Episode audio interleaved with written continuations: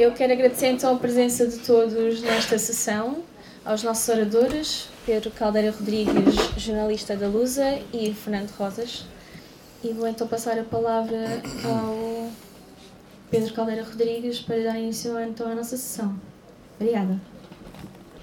Ok, boa noite. Um, bom, eh, eu creio que o mais interessante será uh, o debate, fazer, uh, temos um debate com as pessoas que estão aqui presentes, não é? Uh, mas, porque isto é um tema complexo e, e que pode determinar o futuro da Europa e do mundo nas próximas décadas e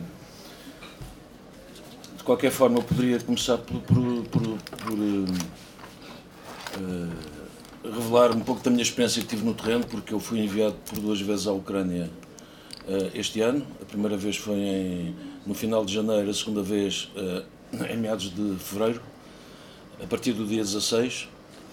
E, e portanto apanhei a invasão russa, portanto no dia 24 de fevereiro, tive ainda lá uns um, cerca de mais uma semana na Ucrânia antes de regressar a Portugal, por razões, com outros jornalistas, por razões uh, algo complexas. De qualquer forma, uh, eu creio que uh,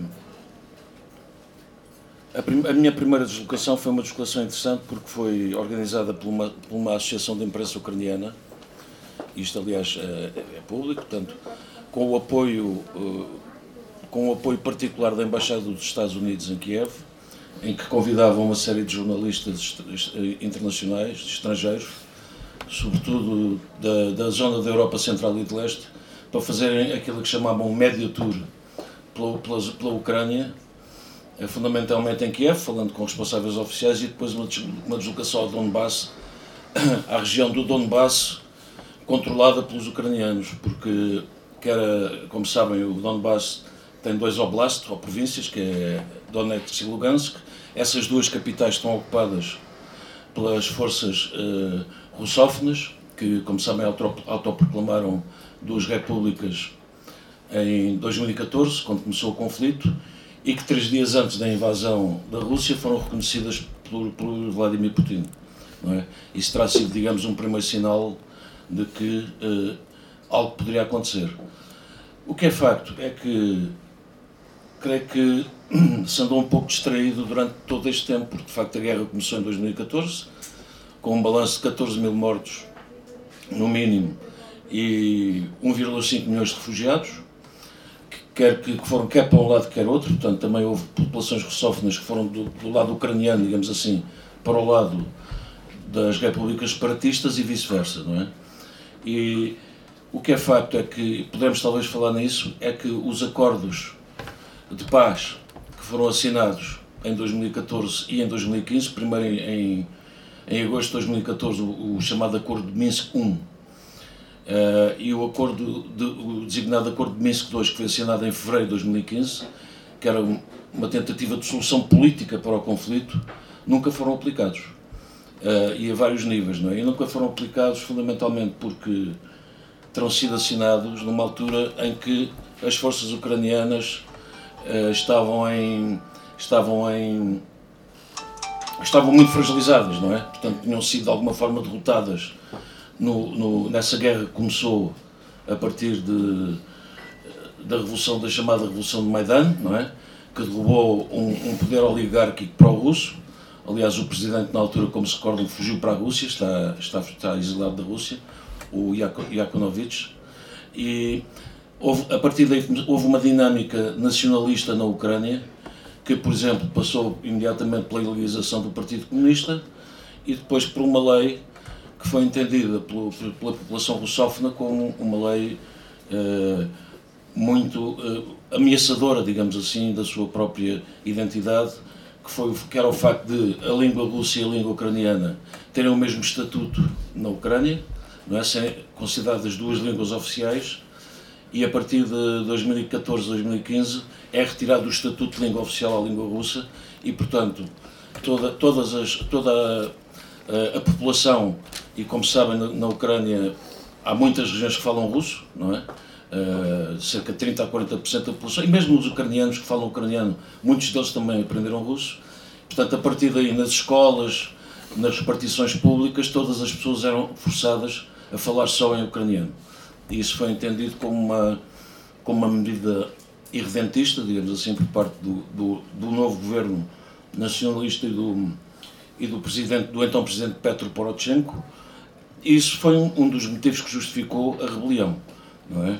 Para além de ter acontecido também, como se recordam, a anexação da Crimeia por, eh, pela Rússia, porque uh, a Crimeia, como sabem, até 1954 pertencia à, à Federação Socialista da Rússia e foi Khrushchev, sem consultar as instâncias do, do partido e do Estado, que decidiu passar a Crimeia para a República Socialista da Ucrânia. Isso nunca foi propriamente muito, muito bem aceito, enfim, pela, pela nomenclatura e pela elite da Rússia.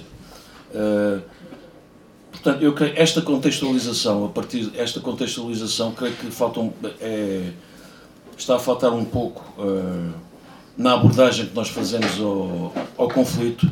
Evidentemente que não, não é necessário, não é necessário dizer que esta invasão está a provocar a destruição total de, de uma parte muito considerável do país. Já provocou cerca de 3,5 milhões de refugiados que foram para outros países, mais cerca de 5 milhões de deslocados internos. Uh, um sofrimento brutal da população. Enfim, todas as guerras, infelizmente, têm esta perversidade, mas uh, também uh, tem havido, digamos que da parte da, da, abordagem mediática em relação a este conflito tem sido uma abordagem quase que unilateral, digamos assim, porque uh, a partir do momento em que há a decisão de proibir as televisões russas e as agências russas de, de serem exibidas no espaço da União Europeia e, na, na, e, e nos Estados Unidos, creio que também, uh, portanto, e, e o facto dos jornalistas da maior parte dos jornalistas se deslocarem à Ucrânia e ficarem do lado do agredido, digamos assim, do lado de, de, Kiev, eh, de facto não tem permitido eh, uma, uma abordagem que, na minha perspectiva, seria mais equilibrada daquilo que se passa no terreno, até porque muitas das informações que têm, que têm vindo a surgir, e nós estamos em pleno, numa guerra de propaganda extraordinária, com meios que provavelmente nunca vimos, nunca, nunca, nunca vimos ser utilizados até hoje, uh, uh, condicionam, uh, estão de facto a, a condicionar a opinião pública e, e, e a, a, forma como a Ucrânia, por exemplo, o, o, o, aparecimento diário, diário, do presidente Zelensky com aquele fato meio militar a falar para todos os parlamentos europeus a denunciar massacres, a denunciar bombardeamentos, a denunciar mortes de civis, isso é, é, tem sido efetivamente uma arma muito eficaz por parte da, da liderança ucraniana e tem determinado e, e, tem de alguma forma condicionado o conflito, porque nós sabemos que isto também já aconteceu em outras guerras, aconteceu na guerra do Iraque, aconteceu na, na, nas guerras dos Balcãs, que eu acompanhei também quando estava no Jornal Público, e Uh, muitas das, das, informações que têm surgido uh, neste conflito, fundamentalmente uh, ataques contra alvos civis, alguns deles têm-se revelado falsos, mas têm provocado um impacto enorme na, na opinião pública. Vou-vos dar apenas dois exemplos. O, logo no, nos primeiros dias de guerra, aquele assalto a uma ilha onde estariam soldados ucranianos que se recusaram a render e que terão sido, foram mortos pela marinha russa, isso não corresponde à verdade. Há um, há um, há um, há um outro fator, há um, uma outra situação que essa sim foi muito divulgada e teve um enorme impacto a nível internacional e a nível mundial, nas opiniões públicas, foi o caso da maternidade de Mariupol. Uh, como sabem, Mariupol é uma cidade estratégica para os objetivos de Putin, uh, porque poderá, para já controlarão todo o mar de Azov e permitirá a ligação entre o Donbass e a Crimeia, não é? Portanto, controlar toda aquela orla do, do, do Mar de Azov e do Mar Negro. Uh, Sabe-se hoje que, por exemplo, nesse, nessa maternidade, toda, toda, enfim, todos os doentes uh, e todas as pessoas, todas as mulheres uh, foram retiradas uh, previamente. a partir do dia 7, creio que o ataque foi no dia 9 de, de março, a partir do dia 7, esse, esse edifício ficou totalmente controlado por uma força ultranacionalista que, chamada Brigada Azov, que entretanto foi integrada na Guarda Nacional, na Guarda Nacional Ucraniana e servia de base militar para essa uh, milícia, que é uma das forças que está a defender ainda Mariupol do, do, do, do ataque russo. Uh, uh, isto, isto apenas para referir que estas, estas informações e esta, esta forma de apresentar o conflito tem condicionado a opinião pública e, sobretudo, creio que é um conflito onde não se tem ido ao contexto da situação. E eu creio que é muito importante para entender isto, independentemente da, da invasão russa e dos objetivos imperiais, digamos, ao, ao pós-czaristas de Vladimir Putin, eu creio que é muito importante perceber efetivamente o que, é, o que se passou na Ucrânia, sobretudo desde, desde a independência de 1991, o que é que foi a Revolução Laranja, o que é que significou a Revolução Laranja, o que é que significou depois a, a vitória de um partido pró-russo, que era o maior partido da Ucrânia, chamado Partido das Regiões, que era o partido do ex-presidente Yukanovich em 2010, o que é que significou uh, a Revolução de Maidan? E qual é que foi o objetivo da Revolução de Maidan? E o que é que significou a eleição de Zelensky em 2019 e quais são os objetivos de Zelensky. Uh, portanto, isto eram pontos que eu eventualmente sugeria, ou, ou enfim, que podiam ser eventualmente abordados aqui e, sobretudo, uma questão uh, que ainda não está muito esclarecida, porque, entretanto, o exército ucraniano, como, como, como, como sabemos, veio-se reforçando uh, muito desde 2014, não é? Foi recebendo armamento bastante sofisticado, treino muito sofisticado. Uh, as suas unidades foram deslocadas para a zona de, do Donbass e em 24 de março de 2021, portanto, exatamente um ano antes desta invasão, o presidente Zelensky faz um decreto muito estranho, em que uh, é um decreto que aponta para a reconquista militar da Crimeia. E isso, uh, evidentemente, que provocou também uh, algum alvoroço, digamos assim, entre os, entre, entre, entre Moscou, em Moscou e entre os nacionalistas pró-russos, os russófonos do, do Donbass, porque efetivamente havia, apesar de Zelensky no início ter, ter prometido que os seus dois grandes objetivos era acabar com a corrupção endémica na Ucrânia e, em segundo lugar, tentar uma tentativa de resolução pacífica do conflito, não. Entrou-se de facto também numa lógica militarista. Eh, a Ucrânia nunca quis assinar os acordos de Minsk II, porque os acordos de Minsk II davam uma enorme, davam uma enorme capacidade de autonomia eh, às repúblicas autónomas do, de Lugansk e Donetsk, do, do Donbass, repare-se que era autonomia, não era independência, não é?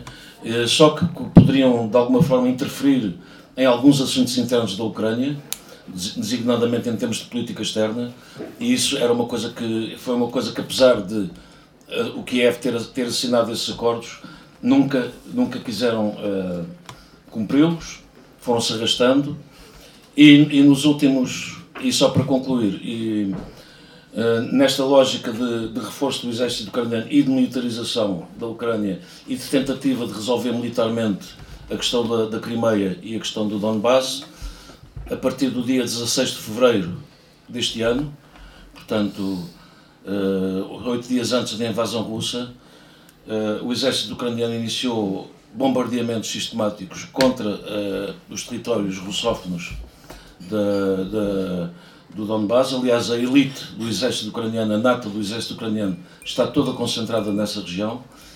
E a partir daí, uh, uh, Putin eventualmente terá entendido que uh, a solução já não passaria só por aquilo que se admitia no início, que era uma intervenção do exército russo que estava há muito tempo, como se lembram, concentrado nas fronteiras, em, em supostos exercícios nas fronteiras com a, com a, a Ucrânia quer, e, e, na e na Bielorrússia também.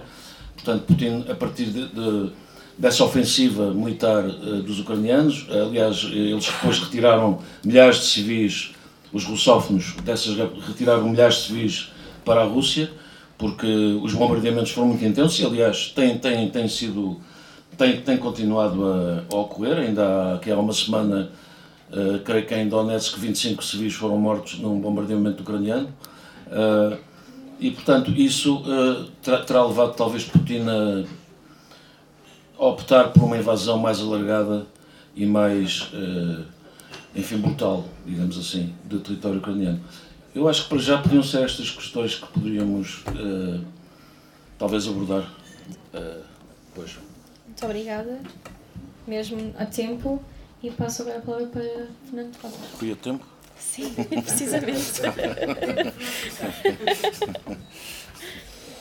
então, boa tarde a todas e todos. Hum, também saudar o Pedro. Obrigado. Uh, foi um jornalista que tem coberto, talvez como destino dele, todos os conflitos modernos na, na Europa Central, praticamente, sem exceção, e tem sido um testemunho e uma raridade de, de rigor e de, e, de, e, de, e, de, e do bom jornalismo uh, nesta matéria, que infelizmente é exatamente o contrário do que se está a praticar neste momento de uma forma generalizada, uh, confirmar as fontes, comparar as notícias, assegurar a sua credibilidade e não fazer dos jornais e da televisão, como está a acontecer atualmente, uma espécie de propaganda oficial de um dos lados da, da guerra, que Bom, ao ponto do provedor do público, o Barata Feio, ontem ou anteontem, ter feito um artigo a lamentar isso, mas vem logo um zelota qualquer cair em cima dele, porque quem não quem recusa ao papel de papagaio da NATO neste conflito é, é um agente moscovo, é um russófilo, e está criado um ambiente de macartismo, de, de, de caça às bruxas, eh, no quadro do, do, debate sobre esta guerra absolutamente intolerável e que vai prolongar-se. E que vai prolongar-se no contexto de, deste, de, de, desta discussão. E, portanto, a, a, minha saudação ao Pedro Caldeira Rodrigues é também uma, uma saudação a um jornalismo que se tem recusado a fazer este, este papel e, e tem procurado fazer uma cobertura equilibrada e correta de, destes assuntos. O meu ponto de partida para isto é também muito simples. Eh, eu, pessoalmente, acho que não há nenhuma desculpa para a, agressão de um país independente, à luz do direito internacional, à luz da moral internacional, à luz da, da legislação das Nações Unidas, eh, e, portanto, a minha posição é de uma condenação eh, clara da, da, invasão russa, da agressão russa à, à Ucrânia. É um ato imperialista, neo-czarista, eh, que, que satisfaz um projeto de reconstituição imperial do território do Império eh, e, e, e que o que pode, o sentimento que pode despertar é de solidariedade com a luta do povo ucraniano para, para defender a sua independência. Eh, mas como o Pedro disse muito bem, não me parece possível abordar esta questão fazendo de conta que não há o outro imperialismo, ou fazendo de conta que ele desaparece no meio, desta, no meio de, deste conflito. O imperialismo neo-czarista Putin, é preciso perceber que o regime do Putin é um regime de extrema-direita. Putin é um homem de extrema-direita, uh, com um sério problema de, de, de organizações nazistas no quadro do, dos próprios apoio ao poder, ligada à oligarquia, à oligarquia russa, à oligarquia que eh, dominou o Estado russo no, na, na, implosão da União Soviética eh, e que o plano de reconstituição imperial do, do, território, do antigo território do, do, do czarismo, é um projeto que nem sequer vem dos czares só. O próprio Stalin, durante o stalinismo, eh, esse projeto estava presente, não é? Eu lembro-me quando, quando tive que estudar eh, as origens da, primeira, da Segunda Guerra Mundial, encontrei um documento eh, produzido na sequência dos acordos germano-soviéticos, agosto de 1939, vésperas da Segunda Guerra Mundial, quando a Alemanha invade metade da Polónia e a, União Soviética a outra metade e dividem a Polónia ao meio, a Internacional Comunista, a Terceira Internacional, que nessa altura era totalmente controlada pela política externa eh, soviética, stalinista, eh, emitiu um, comunicado sobre a Polónia, em que dizia, em que dizia que a Polónia não era uma nação, que a Polónia era um regime fascista e não tinha direito a existir. Ora, seja, é exatamente o mesmo raciocínio que o, o, o Putin utilizou como justificação pseudo-teórica para invadir, uh, para invadir a Ucrânia. E, portanto, uh, sobre isso não, não, não, não pode haver dúvida nenhuma. Agora, uh, é preciso contextualizar e complexificar esta situação, porque a, a resposta do Putin invadindo e agredindo a Ucrânia tem um contexto anterior, tem uma história anterior. E essa história também tem que ser contada sob, sob pena de fazer disto uma anedota e não, uma, e não uma, um, um acontecimento. O que é facto é que, e esta história começa, em parte, no, no período de declínio da União Soviética, quando a União Soviética implode, ou está para implodir, uh, o primeiro compromisso dos Estados Unidos da América, com, ainda com o Gorbachev, é que uh, a NATO, que é essencialmente controlada pelos Estados Unidos, não avançava para leste.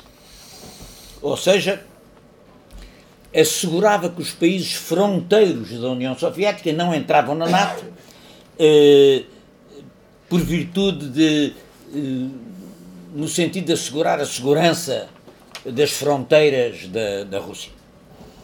Eh, esse, esse compromisso eh, previa, nomeadamente, que a Ucrânia também não fosse eh, metida neste assunto. É preciso dizer que a Ucrânia é um caso muito especial. De, os países que fazem fronteira com a Rússia são a Finlândia, foi território do czar, dos czares. A Estónia, a Letónia e a Lituânia, os Estados Bálticos, foram território do czar.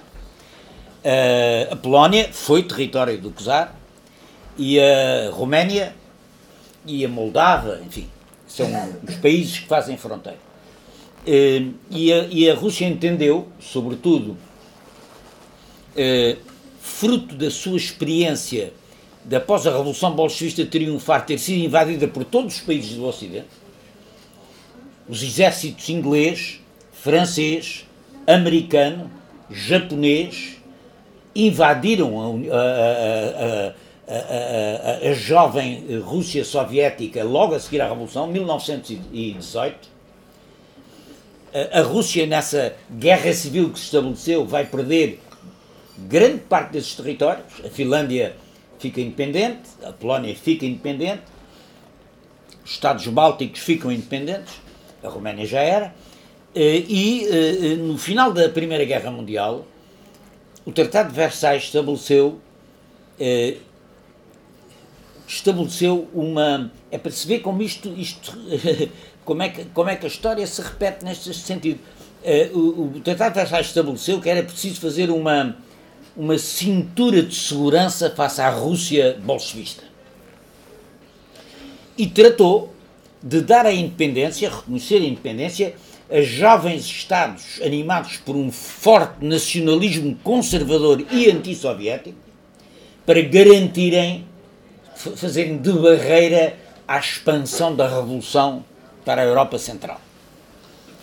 E, e, e, e assim nasceram Estados que, que tiveram que foram independentes da Rússia czarista com muita foram oprimidos pela Rússia czarista pelo Império czarista tinham ganho a independência mas tinham em relação à Rússia sobretudo os meios uh, esses estados normalmente a seguir a, a, a, durante a Revolução Soviética durante a Revolução Bolchevista houve tentativas de uma parte desses estados se federarem na Rússia mas as revoluções proletárias que eh, que se deram nessa altura, 1918, eh, foram esmagadas. E quem triunfa, houve uma, uma grande guerra civil na Finlândia, houve, houve levantamentos na Polónia, houve levantamentos nos Estados Bálticos, mas isso foi esmagado. E esses países passaram a ser governados por governos muito conservadores, dentro de pouco tempo governos ditatoriais, que faziam ali uma barreira eh, de segurança eh, em relação à União Soviética. Isso fez com que, eh, na Segunda Guerra Mundial, na Segunda Guerra Mundial, a União Soviética entendesse que devia assegurar a segurança das fronteiras e ter Estados não hostis nas suas fronteiras. Sabemos que o Exército Vermelho ocupou grande parte durante a Segunda Guerra Mundial desses países e passaram a fazer parte da orla soviética, Estados satélites da, da, da União Soviética do período stalinista e mesmo do período pós-stalinista.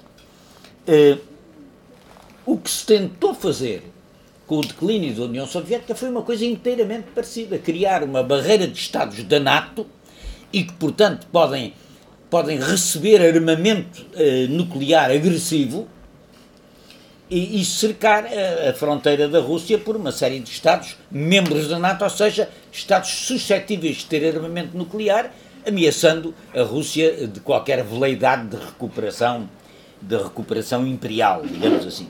Hum, agora, nessa altura, mesmo nessa altura, hum, mesmo os, os principais estrategas ligados ao imperialismo americano e à NATO, fizeram avisos muito lúcidos contra o perigo de dar esse passo relativamente à Ucrânia. Porquê? Porque a Ucrânia, para usar uma, uma frase célebre do Churchill, a Ucrânia é o ventre mole da Rússia, não é? Entra, se vocês olharem no mapa, entra pela Rússia dentro. É o celeiro da Rússia. Cereais, e depois também da indústria, etc. Mais do que isso, a Ucrânia depois passou a ter bases nucleares, não é? Bases de bases militares nucleares. Tanto mais que algumas dessas bases estavam na na, na Crimeia e nessa célebre noite de bebedeira do Khrushchev, Khrushchev que era um homem alcoólico, nessa noite de bebedeira resolveu entregar a, a, a Crimeia à Ucrânia porque ele era era era ucraniano ou de origem ucraniana. Eh, e, e, portanto, a Ucrânia era um território altamente sensível do ponto de vista da, da Rússia. E, portanto, era preciso, eh, mesmo numa política. Quer dizer, eles não cumprem eh, os compromissos iniciais, metem, como eu disse há pouco, a Finlândia, a Estónia, a Letónia, a Lituânia, a Polónia, metem tudo na NATO. E a Ucrânia fica de fora. fica de fora, mas com, eh, havia uma pressão por parte dos setores, dos setores mais agressivos do imperialismo americano e da NATO que também queriam meter a Ucrânia. A Ucrânia, aliás, havia um interesse especial em meter a Ucrânia dentro desse do cinturão. E nessa altura o Kissinger, o Kissinger, o, o George Kennan, o historiador e, e embaixador, vários outros dos homens mais conhecidos, avisaram que isso era uma loucura, que isso ia dar mau resultado. Quer dizer, que isso era um jogo viciado que ia dar mau resultado, porque podia-se a dizer, mas isso não conta muito porque a estratégia da Rússia não é tanto a segurança das fronteiras, mas é a reconstituição do império. Sim, a, estratégia da, da, da oligarquia russa, do imperialismo russo neste momento, pode ser a reconstituição do império, tanto quanto possível. Mas uma coisa é eles quererem, outra coisa é poderem, não é? Porque isso depende da relação de forças. Uh, o, que, o, que eu, o que eu digo é que esta política aventureira da NATO e do imperialismo americano, o que criaram foi pretextos para que uh, uh, a agressão, a agressão se. É claro que isso não desculpa a agressão, a agressão não tem nenhuma espécie de explicação uh, aceitável. Agredir um país independente é um crime do ponto de vista do direito internacional. Uh, agora, é claro que essa, essa, essa política aventureira criou um espaço, criou o pretexto para que. Criou um pretexto no quadro da, da, da rivalidade interimperialista, criou um pretexto em quem se lixa ao mexigão, quer dizer, é, é a Ucrânia que está no meio, é o povo ucraniano que teve que, que, que como resposta obteve a, a invasão do seu território. É, é preciso dizer, como o Pedro há pouco citou, que, que este tipo de cerco na, na Ucrânia foi muito longe. Porque não foi só querer meter a Ucrânia na NATO, que nunca fizeram, mas ameaçaram. Foi a, a célebre revolta de Maidan, que é aí festejada como uma revolução e tal, tal, é uma revolta inteiramente organizada pelos alemães e pelos americanos. E, e, aliás, com um grande e ativo apoio das forças políticas neofascistas na, na, na, na Ucrânia. Isso não tem, sobre isso não há dúvida nenhuma, já termino. Sobre isso não há, não há dúvida nenhuma. É claro, e, e, e, portanto é preciso contar esta história com equilíbrio, porque senão parece que, quer dizer, há aqui um contexto que é um contexto de rivalidade entre impérios e um contexto que eh, que, que, confirma aquela, aquela uma ideia central é que o imperialismo conduz à guerra. A rivalidade imperialista conduz à guerra, é, é, é, é a guerra. E para terminar, vou dizer o seguinte: reparem o que, é que, o que é que se prepara daqui para diante. Primeiro, os americanos ganharam esta guerra sem ter que disparar um tiro. É? Uh, o Putin meteu-se numa aventura militar da qual ninguém sabe como é que ele vai sair. Ninguém sabe como é que ele vai sair bem, ou seja, com uma, com uma solução que seja para ele eh, aceitável. O que torna a resolução do conflito muito complicada. Porque a diplomacia tem que ser a arte de encontrar uma porta de saída para o Putin nesta, nesta, também nesta questão. Uh, e os americanos uh, reforçaram. Os americanos passaram a mandar do ponto de vista estratégico na Europa. Quer dizer, uma, uma enorme consequência desta guerra é que a Europa perdeu completamente a autonomia estratégica. Os americanos dominam inteiramente, militarmente, estrategicamente a Europa e desencadearam uma corrida geral ao armamento que vai ser fornecido naturalmente pelos americanos, não é?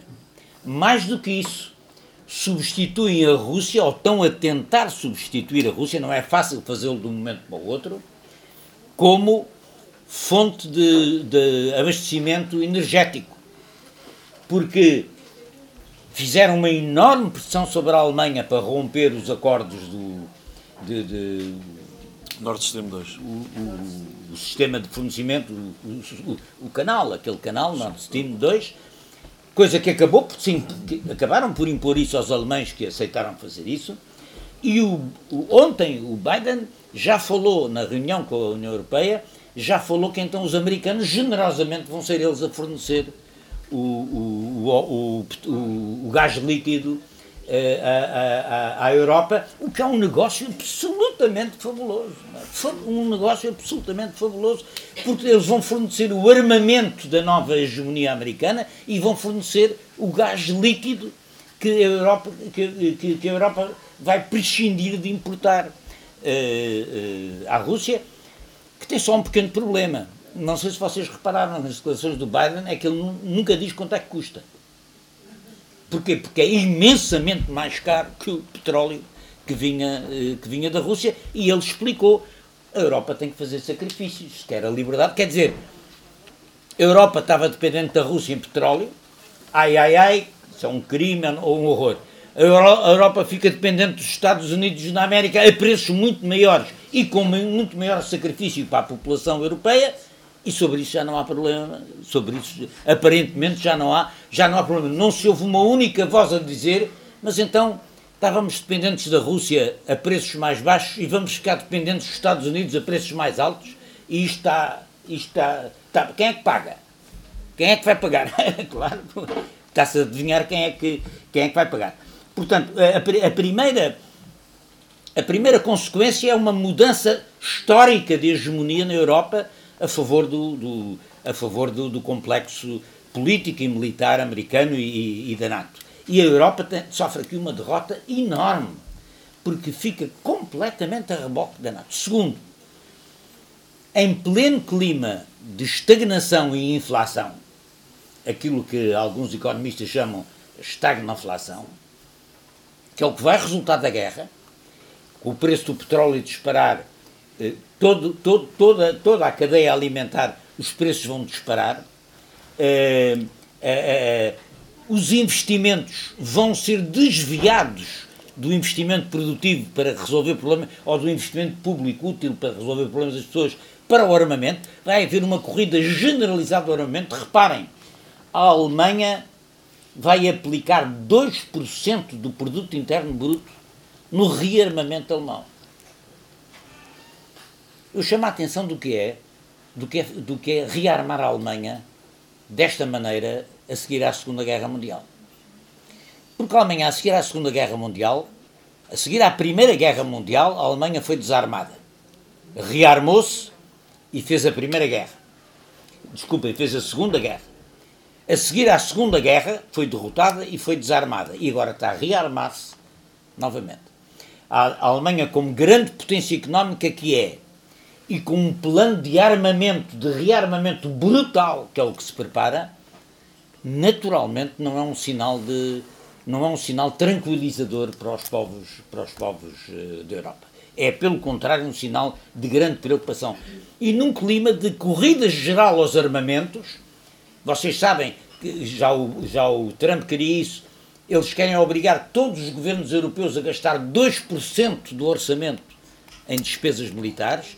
Agora, vejam o que é gastar 2% do, do, do, do, dos orçamentos em investimento não produtivo em material de guerra, num ambiente em que já vai haver inflação, que já vai haver estagnação e que o, o, o que se prepara como fruto desta guerra são novas políticas de austeridade.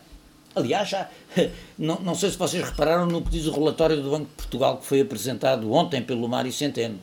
Ele diz assim: até agora os preços estavam indexados à, à, à inflação do ano anterior, o que já era mau, não é? Mas isso é só até este ano. A partir deste ano, os preços deixam de estar indexados à, à inflação, mesmo do ano, do ano anterior, o que significa que os preços vão disparar e os salários vão ficar na mesma. E, portanto, quer dizer, eh, o que se prepara é um novo, um novo clima de, de uma, uma nova política de austeridade que aí vem, porque, entretanto, é, o, o Banco Central Europeu vai começar a aumentar as taxas de lucro, é uma questão de tempo, e, e vai começar a não comprar a, a dívida, e, e, vai, e, vai, e, isto vai entrar numa situação muito, compl muito complicada e num ambiente geral político que é de que ou cantas a nossa cantiga ou és, ou és inimigo da, do povo, da nação, da família e do Ocidente. O Ocidente. Porque uma das coisas consiste em apresentar isto como uma luta entre o Ocidente, o Ocidente democrático, e o Oriente, e, o, e a autocracia. Ora, a questão que nós temos que perguntar é onde é que começa e onde é que acaba o Ocidente. Não é? Guantánamo faz parte do Ocidente ou, ou, ou está fora do. Guantánamo, a base militar de tortura sistemática que se mantém contra toda a legalidade nacional e internacional nos Estados Unidos, faz parte do Ocidente, porque é americano, ou faz parte de quê? E Israel faz parte de quê? O Estado, o Estado, o Estado de, do apartheid e de, de opressão da Palestina. E a Arábia Saudita, com aquele príncipe que corta aos pedaços os, os, os, os adversários políticos, faz parte de quê? Não, não é uma luta entre o Ocidente, é uma luta entre, entre potências imperiais que sacrifica eh, no meio as potências, as potências que não se podem defender e é uma e é uma ameaça, uma ameaça muito grande para, para, para, as condições de vida, para as condições de liberdade, para as condições de democracia, ou seja, é um elemento fortemente preocupante para a esquerda europeia e para aquilo que, que, que são os nossos trabalhos eh, daqui para diante. E vou, e, vou, e vou acabar exatamente como comecei, ou seja, do ponto de vista político, reparem, eh, eh, tem, tem havido várias dificuldades no nosso trabalho. Tem havido da esquerda, da esquerda em geral, não é só do Bloco, é da esquerda em geral. Houve dois anos de pandemia que restringiram a nossa atividade. Houve uma eleição que teve os resultados que teve. E agora vêm os efeitos desta guerra com uma nova política de autarquia, de, de, de, de uma nova política de austeridade, de austeridade com uh, uh, corrida aos armamentos, ambiente de caça às bruxas. Uh, quem, não, quem não pia de acordo com a NATO é, é, um, é um inimigo da civilização ocidental. E tudo isto são elementos que nós temos que considerar, considerar na nossa luta. É claro, a luta é isso mesmo. Há altos e baixos, há mar e mar, há ir e voltar, e nós, e nós estamos cá para isso, não é? Estamos cá exatamente para fazer face a essa situação. Mas esperam-nos tempos, são tempos interessantes, mas tempos muito difíceis. Isso não há dúvida nenhuma que esse é um dos presentes que o Putin ofereceu ao imperialismo, é, é, é esta, é esta situação de dificuldade que vamos ter pela frente.